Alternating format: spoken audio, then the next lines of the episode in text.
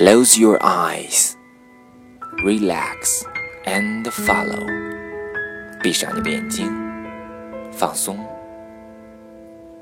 并跟着读。Good evening, ladies and gentlemen. This is your old friend Joe. It's been a long time. I'm very busy recently. 啊，最近因为比较忙，所以喜马拉雅就很长时间没有跟大家录了。 在这里跟大家说一声抱歉。那么今天我们将学习一个非常简单而又实用的句子。当你想要表达你认识比这个人很高兴的时候，我们一般会有很多种表达。那么今天我把它所有的表达都来学一遍。第一种，Nice to meet you。Very nice to meet you. It's very nice to meet you.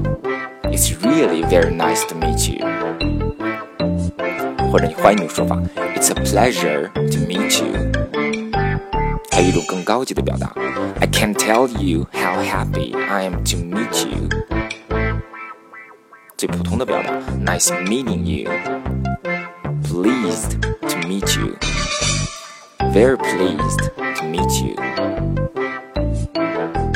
还有一般表达，Good to meet you。Great to meet you。 希望你能跟着我一起操练下去。这个不断的操练，你才能把这些句子掌握成为自己的句子，达到 blurt out 脱口而出。